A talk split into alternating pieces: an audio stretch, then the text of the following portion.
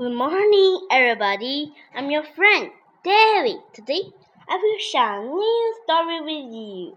The story name is A Nut Falls. Thud, enough falling mud. Some falls on the nut. Next, that nut get wet.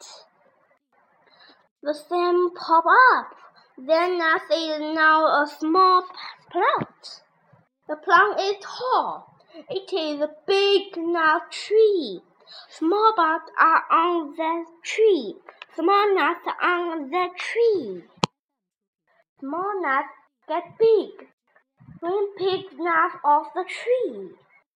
A nut fell in mud. then nuts in a big tree. The end. Thank you for your listening. Goodbye.